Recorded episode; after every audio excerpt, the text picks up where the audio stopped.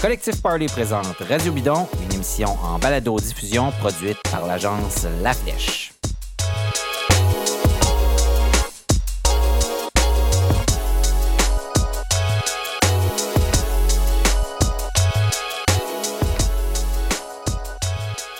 Bonjour, je m'appelle David Desjardins, je suis animateur et producteur de Radio Bidon. Euh, je parlais avec euh, Philippe Coulombe de chez Lemi Coulombe, qui est partenaire euh, de notre podcast, parce que je sais que beaucoup de gens partent en voyage en ce moment, mais est-ce qu'ils savent ou elles savent dans quelles conditions leurs vélos sont assurés ou non à l'étranger?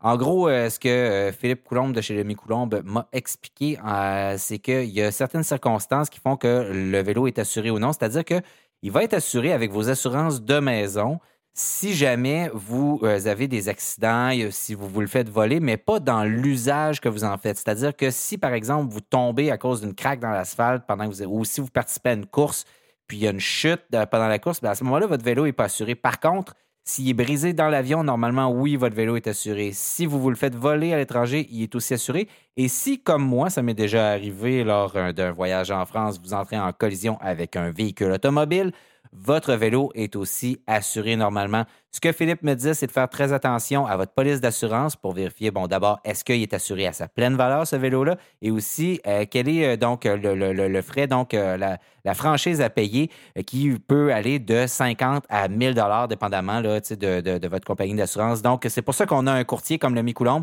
pour nous informer, évidemment, de ce genre de choses-là et pour nous faire acheter la bonne police. On remercie le Micoulombe d'être partenaire de Radio Bidon.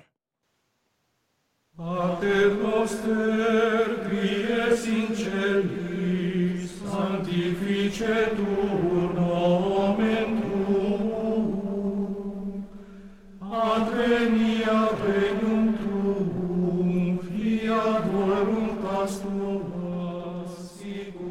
Vous entendez une musique un peu inhabituelle pour Radio Bidon, mais c'est parce qu'on est en pleine semaine sainte. Euh, pas la semaine sainte, euh, évidemment, que vous connaissez. Non, pas que c'est pas la fin de semaine prochaine. La fin de semaine prochaine, c'est Paris-Roubaix. Et la fin de semaine dernière, c'était le Tour des Flandres en Belgique. Pour les amateurs de cyclisme, cette semaine-là, entre les deux, c'est la semaine sainte. On appelle ça comme ça. Donc, on va revenir un peu sur, si c'est la semaine sainte en ce moment, sur le carême, donc les, les, semaines qui ont précédé. Je m'appelle David Desjardins, donc, et je suis accompagné, comme d'habitude, de Charles Stiguet qui est avec moi.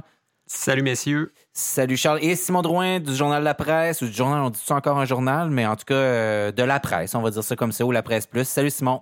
Salut, c'est un, un, média écrit. Euh. Un média écrit, ouais, ou un quotidien, presque quotidien. Donc, euh, merci, Simon, d'être avec nous depuis Montréal. Donc, messieurs, Retour, euh, si on, fait un, retour sur euh, les, classiques flandriennes, donc euh, on peut parler pour commencer de, comment ça a débuté. Ben, on ne parlera pas de toutes les courses, mais intéressant de revenir peut-être pour voir les joueurs qui étaient là, les forces en puissance.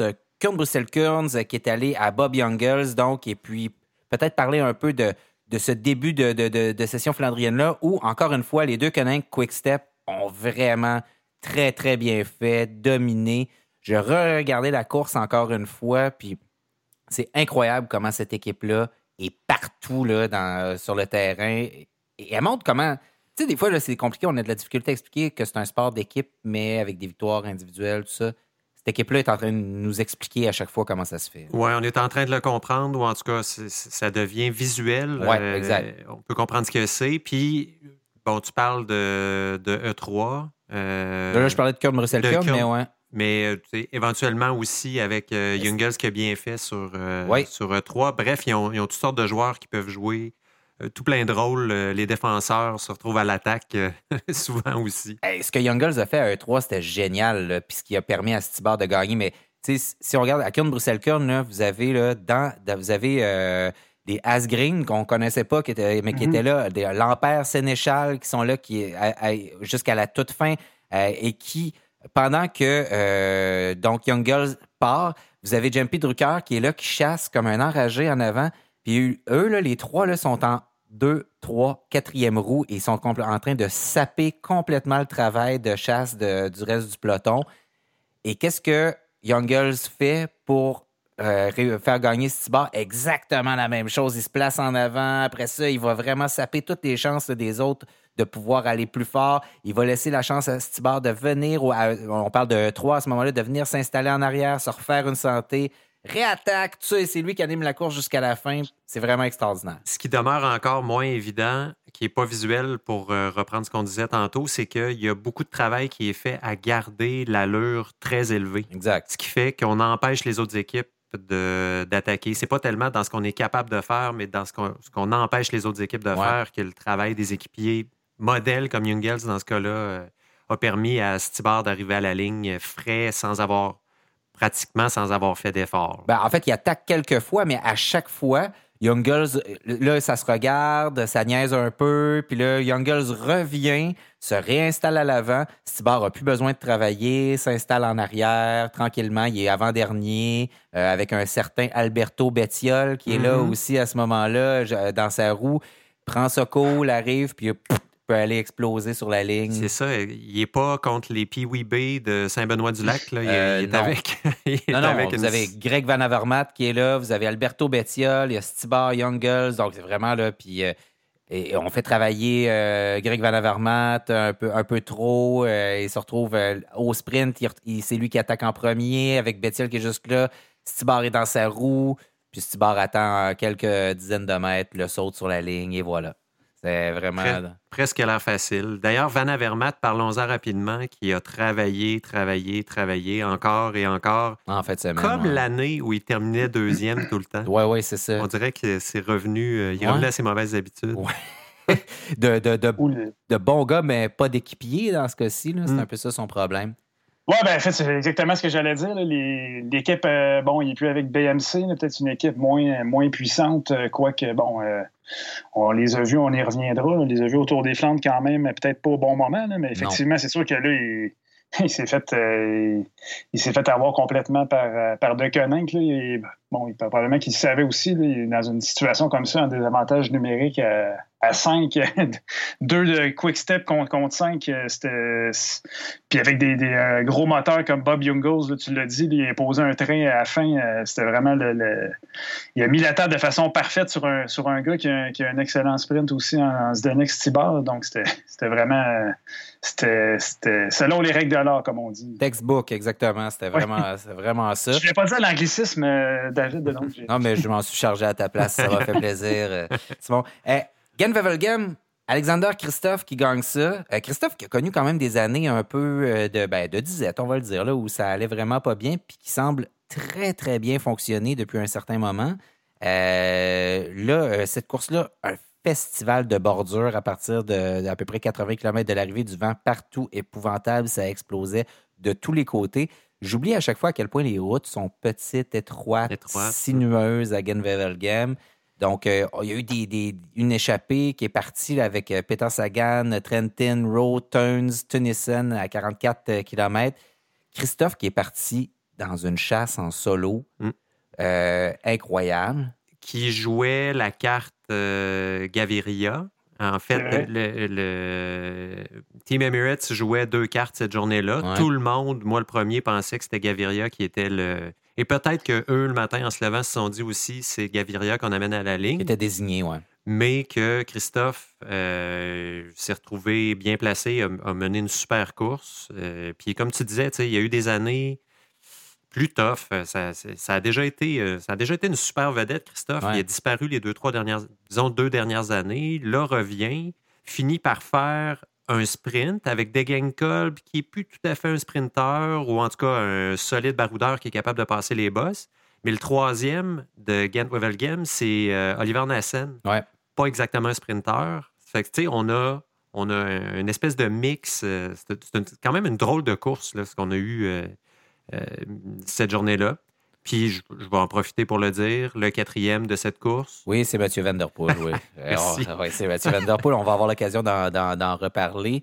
Eh, Alexander Christophe? Oui, vas-y, euh, Simon. Si vous me permettez, c'est ça, Christophe? Ben, le, leader désigné, c'était effectivement, c'était effectivement Gaviria. Puis, on, s'est posé la question en début de saison quand Gaviria s'est amené à dans, l'équipe des Émirats et on s'est dit, bon, euh, comment, comment il va cohabiter avec Alexander Christophe? Euh, euh, je lisais une entrevue, Christophe racontait que pendant la course, Gaviria est venu le voir puis il a dit, je ne suis, pas bien.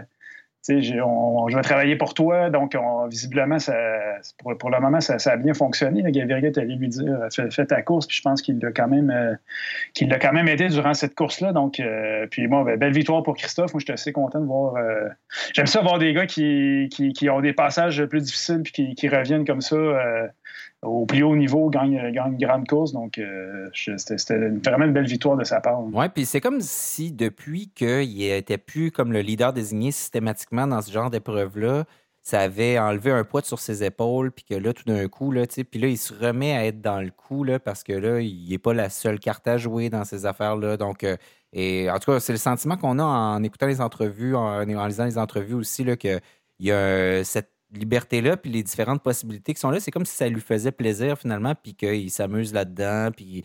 Euh, c'est ce qu'on voit de, dans d'autres équipes aussi. Il a déjà été plus, euh, je vais prendre l'expression, soviétique dans ses réponses ou dans les entrevues. Là, il a l'air d'un gars pas mal plus relax. Vrai. Il a changé de shape.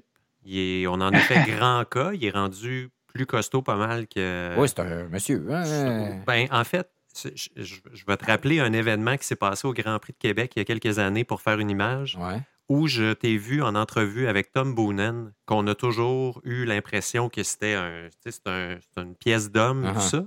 Puis là, de loin, j'ai pris une photo euh, de David Desjardins et Tom Boonen pour réaliser que vous avez sensiblement la même shape.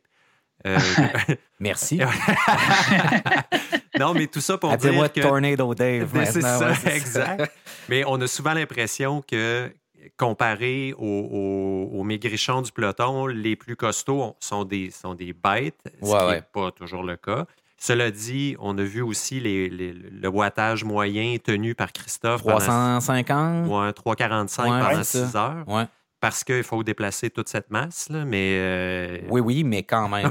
John, oui, John c'était 335. Ah, euh, c'était des gros, gros chiffres. Je sais pas si sais pas si c'est le maillot, là, mais vraiment, il a l'air costaud. Euh, il fait penser à Greipel. Ouais, c'est un peu les maillots qui font ça parce qu'ils ont l'air gros, tu sais, c'est un fait un peu bizarre, mais des fois, tu vois des espèces de maigrichons minuscules, tu sais, puis ils sont penchés par en avant. Puis à un moment donné, il y a comme euh, à l'intérieur de notre ventre, là, il y a des organes, puis des, ils descendent. Là, fait que c'est pas, je pense pas que ce soit du gras. Là, des fois, c'est juste. Euh, on est fait comme ça. Là. Donc, ils ont l'air gras, mais quand vous les voyez en personne, finalement, ils sont pas gras. pas, c'est ça. non. Chronique euh, Weight Watchers. Oui, oui, oui. Et... je trouve ça encourageant. Trouble alimentaire. Ouais, c'est ça. Je trouve ça encourageant aussi de voir Degenkolb, euh, deuxième, qui a eu euh, un solide passage à vide.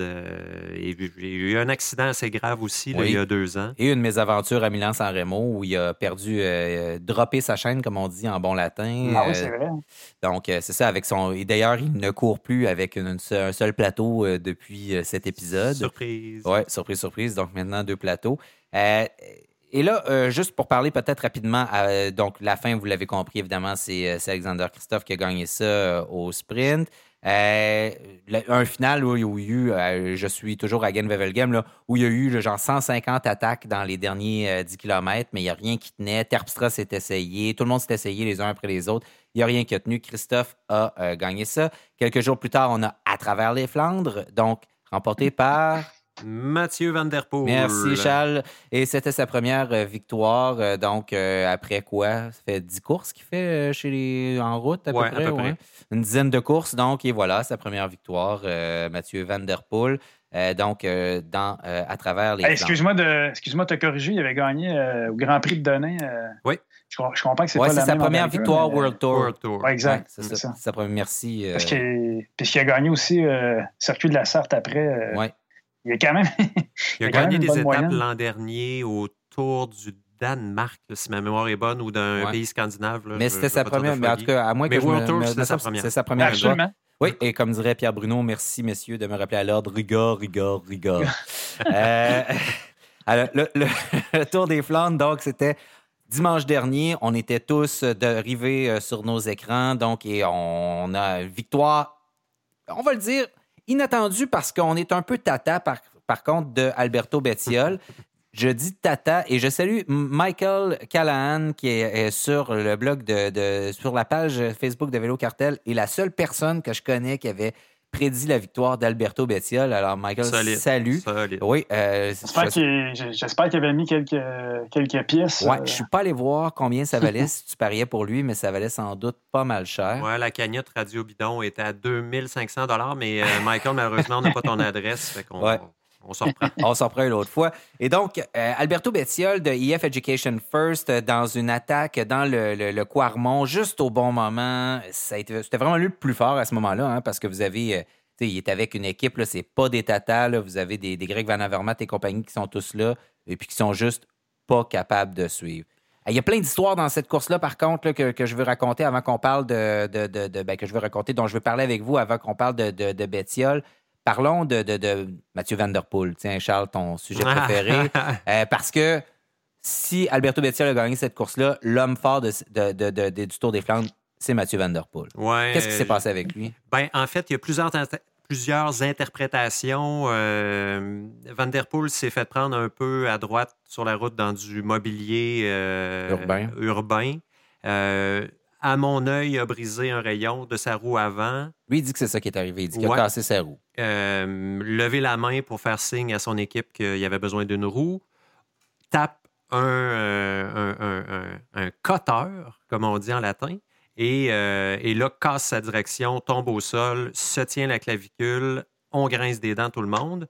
Euh, on est à 60 km de l'arrivée à ce moment-là. À peu près. L'auto arrive, euh, prend son temps pour remonter euh, à vélo sur un nouveau vélo et repart. ça, on l'a vu se faire en cyclocross. Mais c'est une course différente. C'est une course, une course d'une heure habituellement. Là, c'est une course de 6 heures et plus. Est-ce qu'il allait être capable de remonter sur le peloton?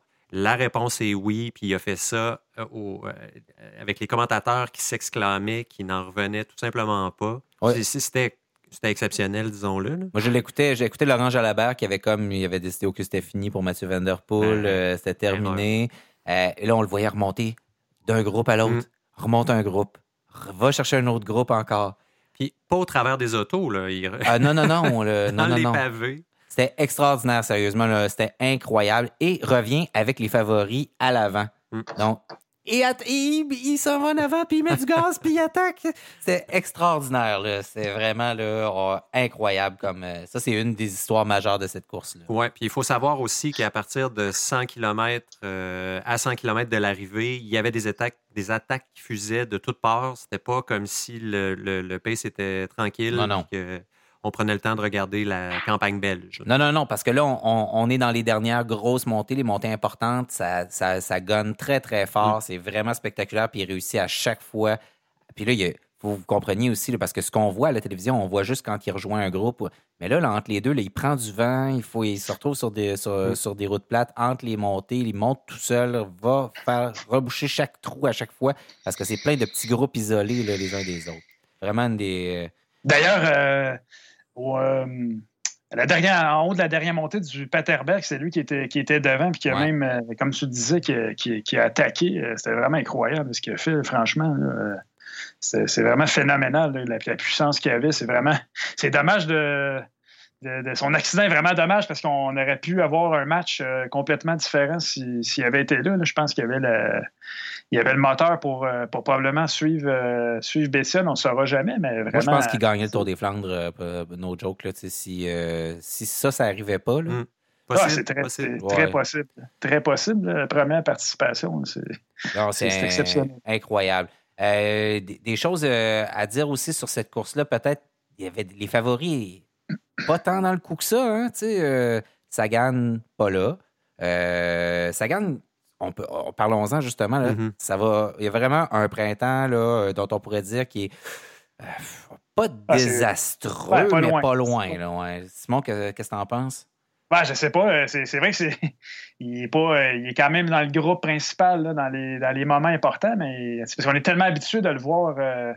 De le voir s'amuser, de voir un peu comme, comme faisait. Van Der Poel autour des flancs. On est habitué de, de, le voir se promener et tout. Puis là, il, de voir ce, cette espèce de monstre-là qui n'est pas capable de répondre, qui, qui, en tout cas, visiblement, il y a quelque chose qui, qui, va, qui se passe. Il, a été malade, je crois, avant, avant Tirreno Adriatico. Euh, Milan Sanremo n'était pas euh, tout à fait. Euh, tout à fait à son meilleur, quoi, qui, était là, euh, qui était là pour, pour gagner. Euh, puis là, vraiment, dans les Flandriennes, c'est. On, bon, on semble pas avoir d'explication. Est-ce que c'est la maladie? Est-ce qu'il est juste moins, moins en forme que, que, les années précédentes? il y a toute la question de, Liège-Bastogne-Liège qui, qui, a ciblé pour la première fois est-ce que sa préparation est différente? Son, son entraîneur, euh, je lisais une entrevue aujourd'hui de son entraîneur Villa qui disait non, euh, on l'a aussi bien préparé que d'habitude. Mais bon, quand tu as un champion comme ça, dès qu'il y, a une légère fissure dans, l'armure, on, se pose des questions, mais effectivement, c'est intriguant. Hein. Oui, il est aussi souvent isolé à la fin, comme c'est le cas de, Greg Van Avermaet. Donc, on voit là, c'est. Euh, et, et, qui gagne les courses? Ben, c'est des EF Education First avec des, du monde jusqu'à la fin, donc presque trois jusqu'à la fin, mhm. certainement deux jusqu'à la fin, jusqu'au moment où Bettiol part et Langveld est encore là. Euh, Van Mark est encore là. Van Mark est encore là, donc, euh, et Van Mark qui est, qui était, qui est parti dans l'échappée en avant plus tôt, qui, qui, se, laisse qui se laisse revenir. Comment est-ce que euh, De Quickstep gagne toutes les courses exactement comme ça aussi? en équipe, en mettant quelqu'un dans l'échappée, mm-hmm. euh, sinon deux personnes même, donc après, à presque chaque course, en ayant beaucoup de, de, de, monde euh, avec qui travailler.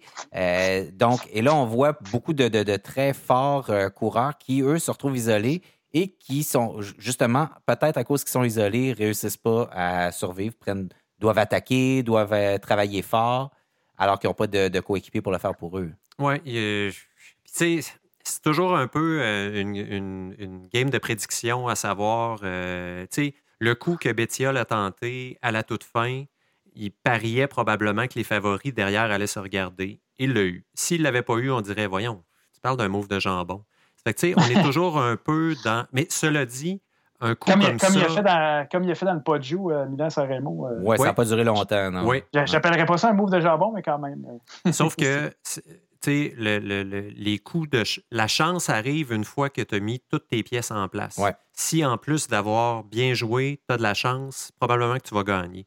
Mais la chance seule ne fait pas que tu gagnes une course du calibre du Tour des Flandres. Non. Comme euh, Van Mark, Langeveld, euh, Bettiol l'ont démontré cette fois-ci. Euh, de Quick Quickstep le fait mieux que personne en ce moment. Peut-être Astana de l'autre côté qui fait, euh, qui fait très bien aussi dans un type de course différent.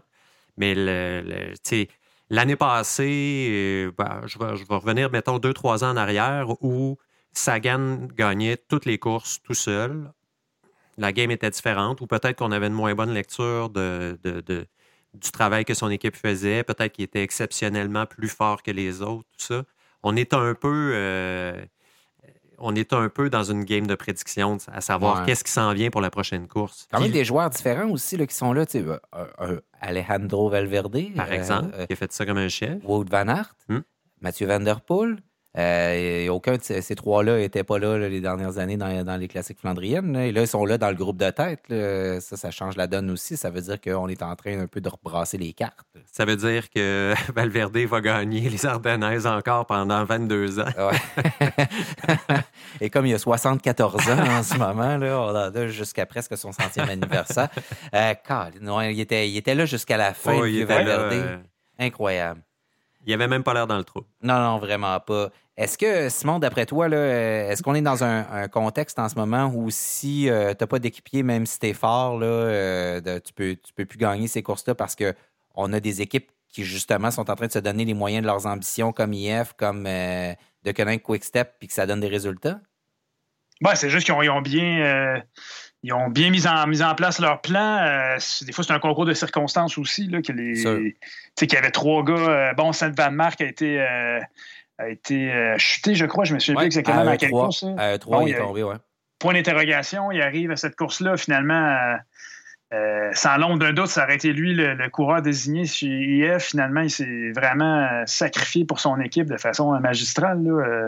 on peut se mettre dans, la peau de Bettiol aussi, de voir un Seth Van Mark qui, qui roule comme un, comme un, déchaîné devant, puis finalement euh, ça, fait sauter lui-même. Là. On voyait que c'était ça. C'était ça. Il en, en, était là. Il s'est fait sauter. Puis, euh, donc, puis après ça, le, rôle de Sébastien Langeveld, je pense qu'on l'a mentionné aussi. il s'est retrouvé. Finalement, il restait ce gars-là dans le groupe de chasse qui, qui était l'épouvantail, puis qui, qui, a fait un beau petit travail de, sap dans, les, dans, dans, la chasse parce que tout le monde est cuit, puis lui va se mettre devant, fait semblant de. fait semblant. De toute façon, tout le monde sait tout, tout le monde sait très bien ce qu'il fait. Il est allé se mettre dans un virage avant le. Oui, oui, avant le Paterberg, il s'est bien laissé. juste pour écœurer tout le monde. Là. non, mais ça fait partie du jeu, tout le eh monde le sait, mais bon, les gens sont tellement. Les coureurs sont tellement fatigués que, que, que là, d'aller essayer de. Il a fallu le dépasser, puis après ça, il a bien couvert les les, tentatives d'attaque, je crois que Van, Der Poel l'a mentionné, a attaqué. Euh, je crois qu'il y en a un ou deux autres qui, euh, je pense que qui, Tige Benot qui a attaqué aussi. Euh, il a fait vraiment un travail vraiment sublime. Puis à la fin, on l'a vu pour la, bataille pour la troisième place, on l'a vu lever les bras à l'arrière du groupe réglé par Christophe, je crois. Christophe, exact.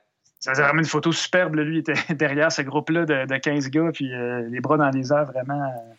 Ça a été un, beau travail. Puis Bétial, il faudrait revenir sur son, sur son parcours quand même particulier. Oui, première course, euh, donc première victoire professionnelle, premièrement, cette victoire-là autour des Flandres. C'est ça, tu gagnes un monument pour commencer. 25 ans, Alberto Bettiol, euh, il, faisait partie de, l'équipe alors que ça s'appelait, euh, alors que c'était presque une équipe italienne, qui était l'équipe Cannondale à l'époque. et donc, ils l'ont gardé. c'était un, c'était vraiment un, beau talent. C'est un beau talent, mais je pense que ce que, ce que j'ai lu à l'époque, euh, Jonathan Waters, le, manager de, de, Garmin Cannondale à l'époque, n'était pas très content d'avoir ce gars-là un peu. Euh, un peu gras.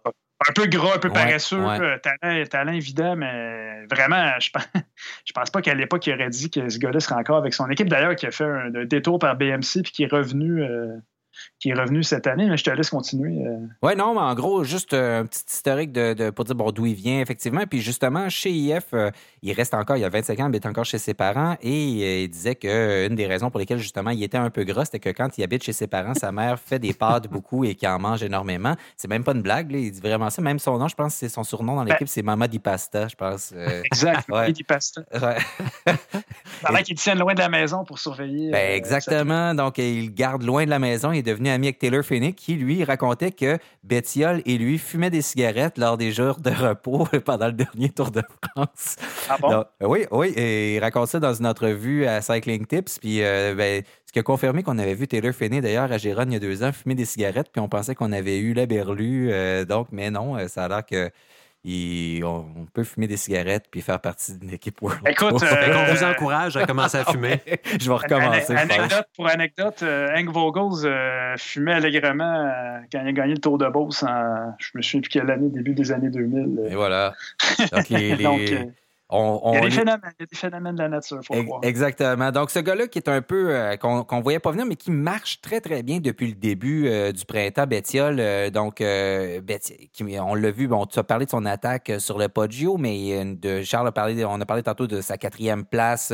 C'était à E3, c'est bien ça? Oui, à E3. Donc, il est là, il est sur le bord, puis il est toujours pas loin. Et là, cette attaque-là, une attaque, là, on va le dire, et vous m'excuserez l'expression, mais ça prenait des couilles solides pour partir à ce moment-là. Un peu d'inconscience, mais bon, en vélo, si tu veux gagner des courses comme ça, c'est comme ça que Terpstra a gagné euh, l'année dernière euh, dans des, ce genre d'échappée-là. Donc, il faut faire ça, puis ça prend les jambes pour tenir jusqu'au bout. Il y a eu aussi un.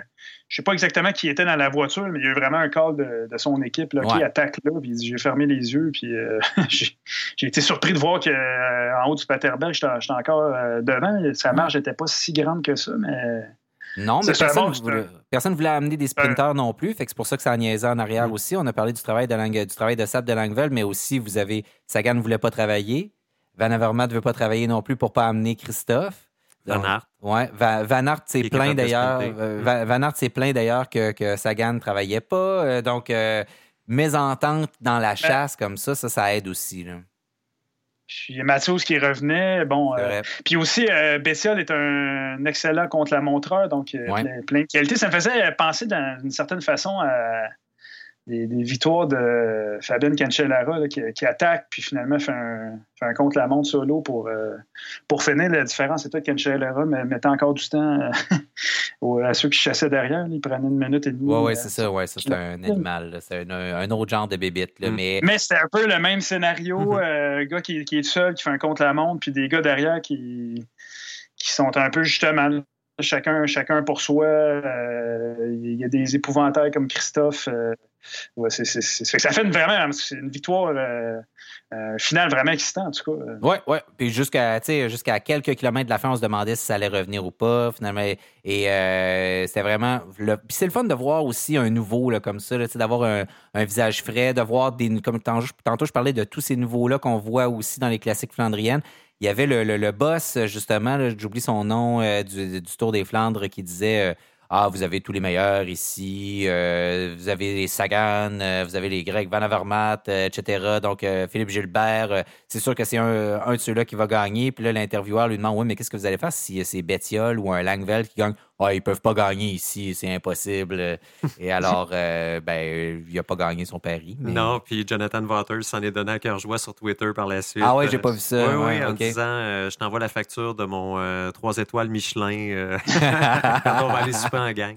Excellent. Donc, c'était le, le tour que des je peux me permettre de souligner aussi le Hugo, Hugo l'en échappé. c'est vrai, oui. Pas mal, toute, pas mal toute la journée, ou en tout cas les, trois quarts de la course. Là, donc, il a permis de gagner un truc qui avait c'était un concours. Euh, Simon, est-ce que tu sais de quoi il s'agit?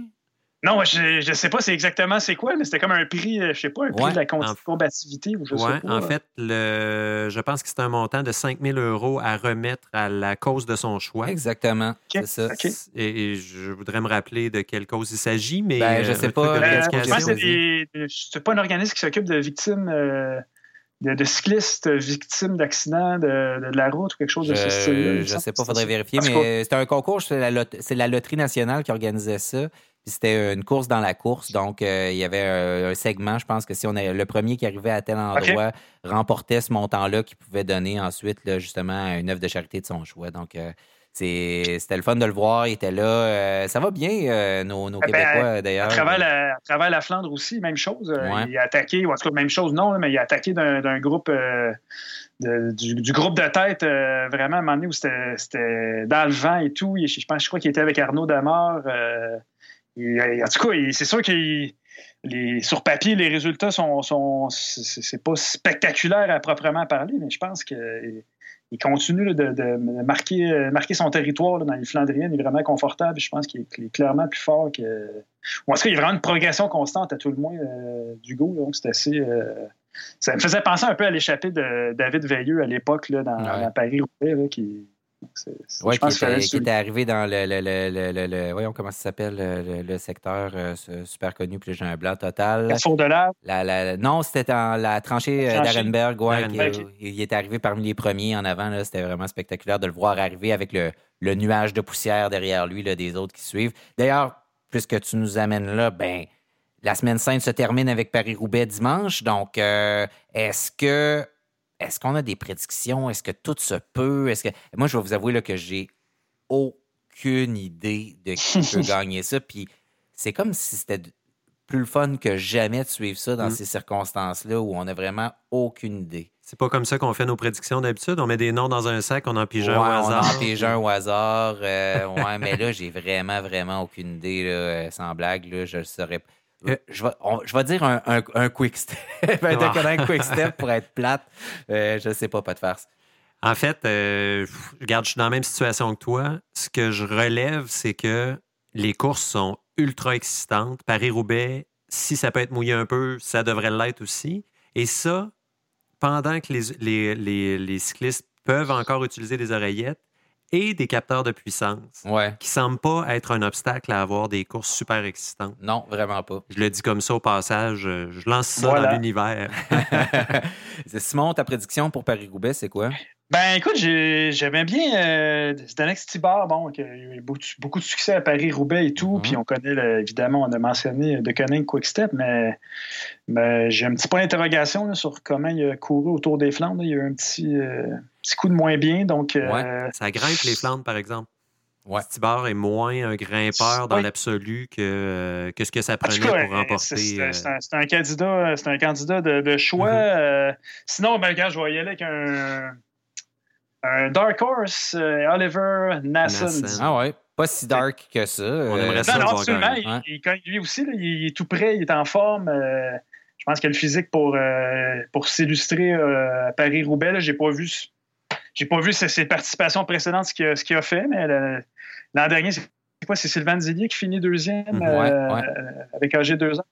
Pourquoi pas, euh, pourquoi pas Oliver Nasson? Euh, mhm. Donc, c'est mon choix et s'il gagne, j'aurais l'air d'un génie. Sinon, personne ne s'en souviendra que j'ai dit ça.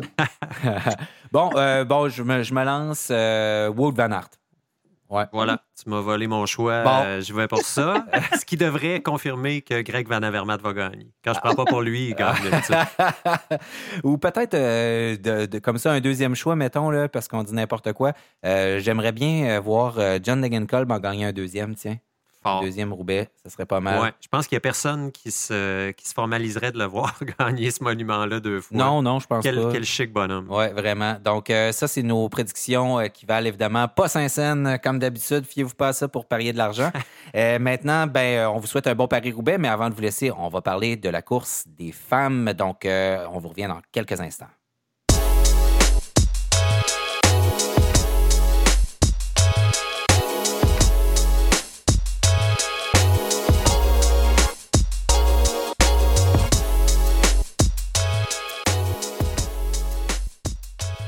Then we knew uh, on Quaramon things would really, you know, happen. And then it was just going full gas into the Quaramon and then bam, let's put the hammer down. And then, you know, we tried and it was fun. Like, it was super much fun. And, you know, people screaming on the side, like, ah, you know, and, you know, you, you just feel that energy. You know, you just suck it all in and you're like, yeah, they're cheering for me. You know, not especially because they are cheering for me, but it was it was super cool. Like I just enjoyed that energy this race has. Like so many spectators. It's crazy. And you know, this finish line is just oh, you can see it from far, far, far, and you just go and you're like ah. and then we look back, you know, and they were coming full gas from the back. and we were just like, ah, shit, shit, shit, shit, shit, shit, shit, you know, trying to, fuck, they can't go, they can't come, they can't come, oh, and then, yeah, I, I mean, I was a dead fish at the end, but you know, it was cool, and I really, I really enjoyed today. So we have a happy dead fish. Yeah, happy dead fish. Thank you. You're welcome. Celle que vous venez d'entendre, c'est Cécile Autrup Ludwig, troisième position de ce Tour des Flandres féminin. Tour des Flandres, euh, pour une fois, on n'a pas été obligé d'arrêter la course, ni des hommes, ni des femmes mm. euh, qui se tenaient en même temps. Ça a été un problème au cours des Flandriennes, c'est arrivé à deux reprises. Euh, donc, je crois à Genvevelgem et une autre fois plutôt dans le mois où on est obligé d'arrêter la course des femmes ou des hommes. Mais cette fois-ci, ça s'est pas passé. Course enlevante, Charles, chez les femmes. Qu'est-ce qui s'est passé dans cette course-là? Course folle. en fait, il y a eu un, un écrémage qui s'est fait tout au long de la course, si bien qu'au je dire, au 30e kilomètre environ, euh, Niewadoma y est allé d'une des, attaques dont elle seule a le secret. Ah, elle fait bien ça. Elle est extraordinaire, sérieusement, pour ça. Vraiment une attaque. Euh, j'expliquais euh, hier à, ma douce conjointe euh, comment les attaques chez les femmes étaient tranchées par rapport à ce que c'était il y a trois ans où les attaques sont, sont incisives. Puis Niewa Dama est devenue spécialiste dans l'art de ces attaques-là. Ouais. Il faudrait qu'elle soit spécialiste de gagner un peu plus souvent. il y a cet aspect-là, mais ça a permis de créer un, plus petit groupe euh, parmi un groupe qui était déjà petit, mm-hmm. où là, on a retrouvé toutes les favorites. Ils étaient systématiquement tout là un, groupe euh, tout étoile. Donc, les, les, les Adoma, Voss, euh, comme, euh, Bastianelli, Van Vleuten, Ludwig. Van Dyke, Chantal Black. Chantal Black qui revient d'ailleurs. elle a eu une année où elle portait le, maillot de championne du monde, qui n'a pas été une année extraordinaire. là, elle a l'air d'avoir retrouvé son oomph, puis she's back. She's back. Back is black. Euh, donc, euh, oui, ça a l'air de bien aller. Et qu'est-ce qui se passe avec ce groupe-là euh, par la suite? Là, je pense que là, il y a. Donc, Noah c'est dans le Paterberg, je pense qu'elle a attaqué. Par la suite, Van Vleuten attaque aussi. Van Vleuten attaque, refait une sélection où on se retrouve à quatre, quatre joueuses. donc, Bastianelli, Van Vleuten, Ludwig qui survit. Ouais. Et la quatrième, c'est Marianne Voss. Euh, qui, dans le dernier, euh, le, dernier stretch pavé, se retrouve avec une crevaison, perd toutes ses chances. Pout, pout, pout. Pout, Et ça isole finalement les trois filles qu'on va retrouver sur, euh, sur le podium. c'est pas compliqué, c'est un combat Van Vleuten-Bastianelli. Bastianelli, qui est la meneuse sur le World Tour en ce moment, qui revient. On aura peut-être l'occasion de revenir sur, sur la petite histoire de Bastianelli un peu plus tard, mais Van Vleuten sait pertinemment bien qu'elle ne peut pas amener Bastianelli au sprint. Elle va se faire manger tout rond. Donc, Van Vleuten attaque, attaque, attaque encore. Dans... Bastianelli est tout le temps dans sa roue, elle revient à chaque fois, elle rebouche mm. le trou. Avec une main dans le dos, c'est presque insultant. On connaît la qualité de, de, euh, de, la force de Van Vleuten, mais rien n'y fait. Bastianelli se, euh, se, colle dans sa roue. Ludwig survit encore une fois. Elle décrira plus tard qu'elle était comme un poisson mort. Oui, c'est ce qu'on a entendu en fait. Euh, on l'a entendu, elle dit I was a dead fish by then. Elle était un poisson mort. Ça paraît, là, mais c'est très drôle de l'avoir allé tout petit en plus. ouais. Et ce qui devait arriver arriva. Euh, Van Vleuten se fait euh, sauter sur la ligne là, par Bastianelli au sprint, euh, qui remporte une, magnifique victoire, disons-le. Ouais, elle est partie de loin, Van Vleuten. Oui, mais c'était un cas, à mes yeux, un cas où la, plus forte, c'était Van Vleuten. on voyait sa puissance et tout, mais bon, avec une une coureuse qui, qui sait qui, qui, a juste à se coller à sa roue, c'est un autre, c'est un autre, c'est un autre jeu. L'autre, elle avait juste à coller sa roue. Puis Van Vleuten savait très bien, comme tu l'as mentionné, qu'il fallait vraiment qu'elle essaie d'attaquer de loin. C'est ce qu'elle a fait. Mais bon, ça fait partie, fait partie du jeu aussi. Quand on a une pointe de vitesse, c'est l'avantage. Donc, euh, ça a fait une fin de course assez spectaculaire. Hein. Sauf que le Tour des Flandres, euh, je n'irai pas jusqu'à dire que c'est une course de grimpeur. Euh, je, me mettrais le pied dans la bouche en disant ça, mais il faut quand même être capable de passer les bosses, comme, euh, les, résultats le montrent. Tout ça pour dire que moi, je pense que Bastianelli était la plus forte euh, overall. Le résultat est oh. un peu là pour en démontrer, mais je suis d'accord avec toi, parier contre Van Vleuten, c'est un peu.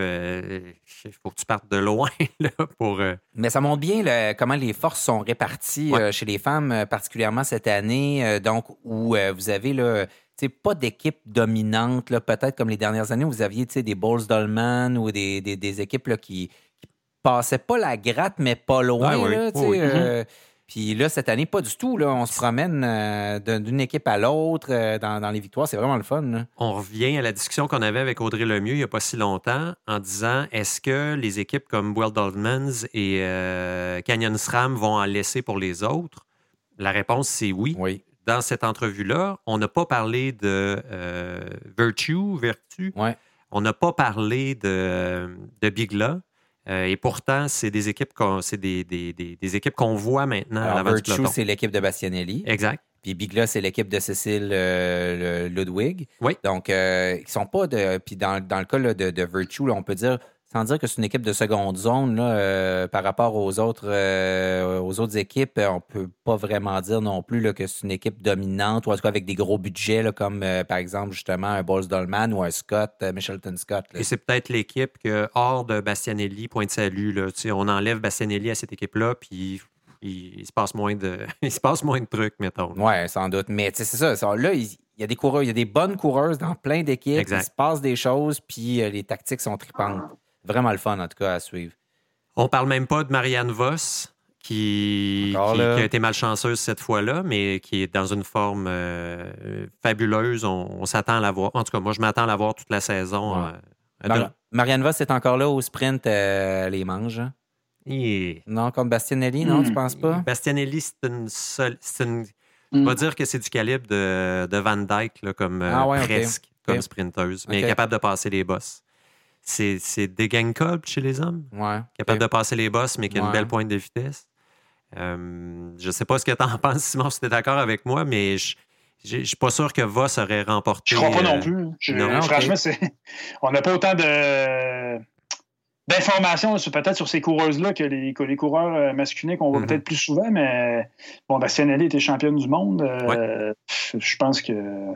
Moi aussi, je pense qu'elle aurait battu Voss au sprint, mais peut-être que ça ne serait pas fini comme ça non plus. Donc. Euh, encore une fois, on spécule comme d'habitude. Ben oui, mais c'est ça qui est le fun.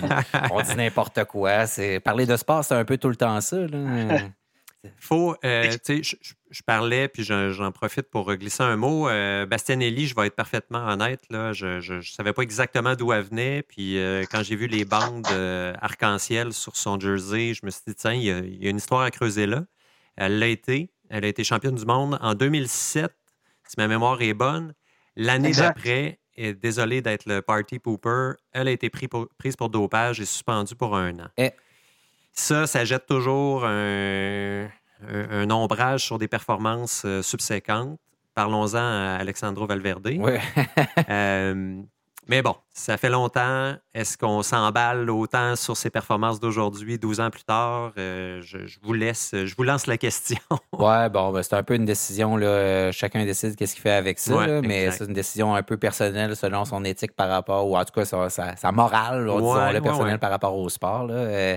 Euh, mais euh, bon, ça fait quoi, 12 ans? Oui. les... À un moment donné, tu purges ta peine, tu reviens dans la société, puis c'est ça. Voilà.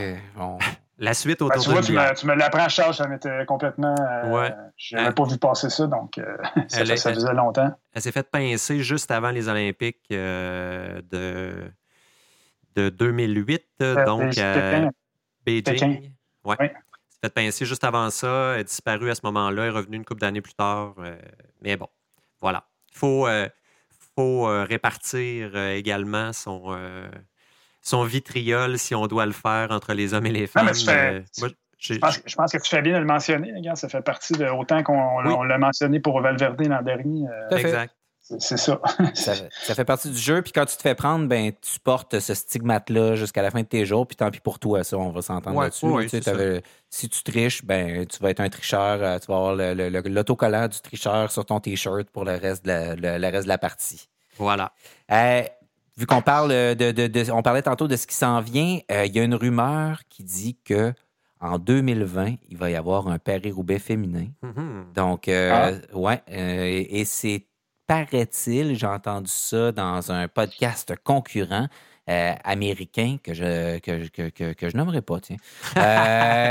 et, et, où on disait que c'est un fabricant, donc un commanditaire d'une équipe, et ça serait probablement une équipe j'ai compris, peut-être américaine, mais j'en dis pas plus, mais peut-être pas. En tout cas, un, qui paierait, donc qui déplierait et qui recherchait du financement pour avoir un Paris-Roubaix féminin à partir de 2020.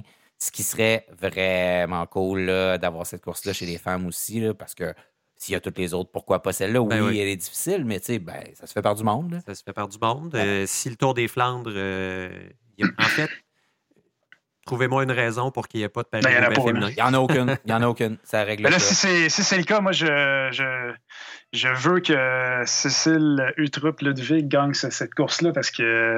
On la veut en entrevue. Oui, après. En entrevue, vraiment, là, euh, comme journaliste, euh, c'est comme un journaliste télé, c'est un rêve. tu poses une question, puis la, la coureuse, elle te fait une description aussi euh, imagée de, du final. C'était vraiment, ouais, elle va dire, spectaculaire. We, came into the carrefour de l'arbre and then it was wham bang badang. Euh, euh, alors, ça, on l'espère. Puis pour ce qui est des femmes, mais pour la suite des choses, on va se retrouver dans les Ardennaises à ce moment-là. Donc, pour le, le World Cup féminin, ça va être la suite des courses féminines Messieurs, encore une fois, merci beaucoup euh, d'avoir été avec moi. Euh, Simon Drouin de la presse qui était euh, chez lui à Montréal, Charles Estiguier et moi-même, David Desjardins, qui sommes dans mon salon à Limoilou. Merci à Gabriel Bourdage qui est devant nous et qui s'occupe de la technique et du montage.